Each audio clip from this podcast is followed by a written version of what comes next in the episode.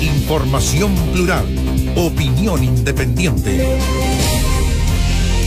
Hay varios temas para comentar durante esta jornada. Eh, lo que ha pasado en la región de la Araucanía ya lo habíamos visto en el, durante el velatorio, pero hay imágenes a las, las cuales hemos podido observar durante la jornada que son tan impresionantes como las primeras, o tan impresionante alguien que vive en la Araucanía o que vive en la provincia de Arauco es lo que les ha tocado ver en el último tiempo, en los últimos años. Armas de fuego de grueso calibre disparadas impunemente, incluso con fotografías que se han tomado de las mismas armas ahí en el féretro, sin que definitivamente nadie haga nada, porque esa es la realidad, nadie está haciendo nada. Ahora el fiscal nacional compromete una investigación, bueno, yo eso lo he escuchado, pero es que en los últimos años siempre se comprometen y comprometen pero, pero las armas están ahí. Y a ver, y hay un déficit del Ministerio Público gigantesco en la región de la Araucanía. Esa es la verdad, ¿no es cierto? Está bien. Parece que los tribunales piden la exigencia de las pruebas mayor. Es lo que se quejan policías, fiscales también. Pero, pero aquí hay una responsabilidad de todos para, para establecer la verdad y encontrar culpables de todos los hechos de violencia, todos. Eh, y, y, y, esas instituciones del Estado, por lo menos ahí están claramente al debe. Eh, claro, es bien impactante porque ¿Sabes lo que pasa? Que en la medida que uno ve y ve nuevamente estas imágenes.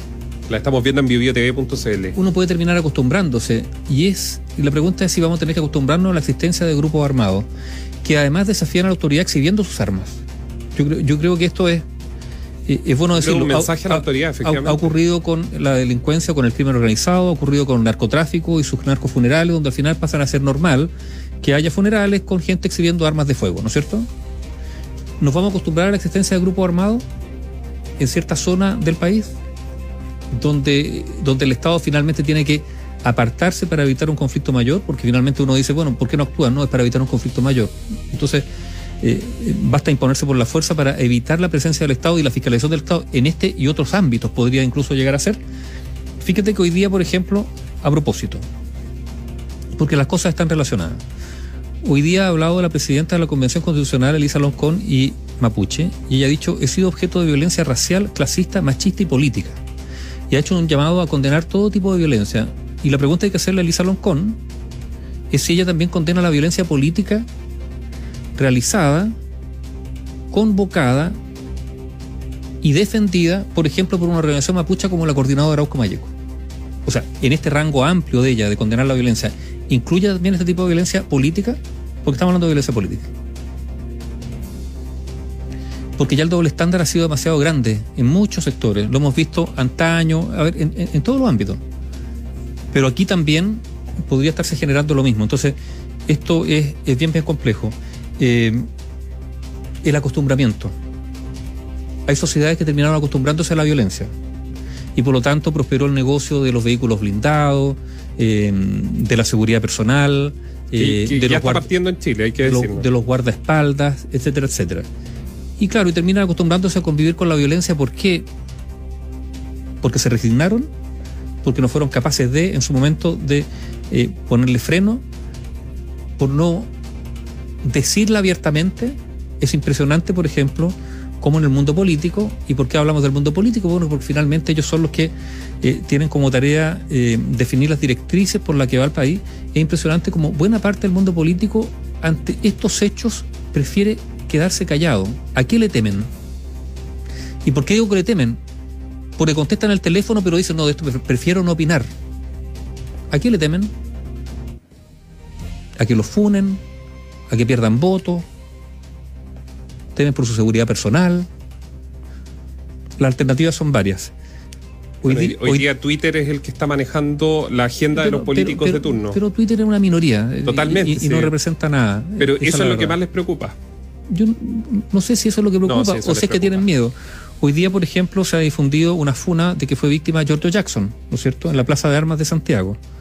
Eh, Así es. Ojo, integrantes de la lista del pueblo subieron las imágenes de la funa por lo tanto avalándola, donde a Giorgio Jackson se le acusa, entre otras cosas, de, traidor. Ahora, hay algo bien complejo ahí porque Giorgio Jackson ha, replicado, o, el Frente Amplio, señalando que gente que discrepa con él le manifestó esas discrepancias. es una manera bien alambicada y poco sincera de reconocer lo que ocurrió, porque a él no le manifestaron discrepancias, las discrepancias se manifiestan en un diálogo, por lo tanto hay un mínimo respeto. Digámoslo sinceramente, a George Jackson lo taparon a garabato y a insulto. En, e, en, en, ese tono es imposible establecer un diálogo e incluso es bien difícil tratar de entender cuáles son las críticas que se te hacen. El traidor, así le gritaban Entonces, a George Jackson. Y también a esto tenemos que acostumbrarnos. Ese, este va a ser el diálogo político que quiere instalarse. Ya hay convencionales que han sido amenazados. Hay un convencional donde fueron a su casa a amenazarlo y a amedrentarlo. Entonces, este, este es el tono del debate político con el cual queremos construir, como dicen algunos, el nuevo Chile. ¿O es que el nuevo Chile va a ser así? Es una pregunta legítima a esta altura. ¿Por qué? Porque la democracia es frágil. A ver. Una, una de las virtudes de la democracia, pero también una. Claro, su talón de Aquiles es la fragilidad. ¿Por qué? Porque funciona sobre una, una base mínima de respeto, de reconocimiento del otro, de duda respecto a las propias verdades y por lo tanto nadie puede tratar de imponer una verdad porque en democracia justamente hay que tratar de escuchar al otro y esta convivencia cívica funciona sobre la base de ciertos acuerdos sociales, de respetar al otro, de escucharlo, de no imponerle al otro una supuesta autoridad moral por lo que sea, por razones de raza, de religión, ¿sí? de cuna social también, de patrimonio, todo eso para lado y lado. Si en algún momento, por ejemplo, los católicos, o algunos católicos, no, no metamos algunos, algunos católicos en tiempo se dieron la verdad y hablaban desde una cierta autoridad moral, hoy tampoco la pueden hacer otros, desde otro tipo de religión o como visión, como dicen algunos. Estoy hablando de los pueblos originarios, para que quede claro. O, o, o, otro tipo de religión, o quien hoy día no dice yo soy ateo y por lo tanto como no, no, nadie puede hablar de una, desde una superioridad moral es un fundamento de la democracia. Todos iguales ante la ley.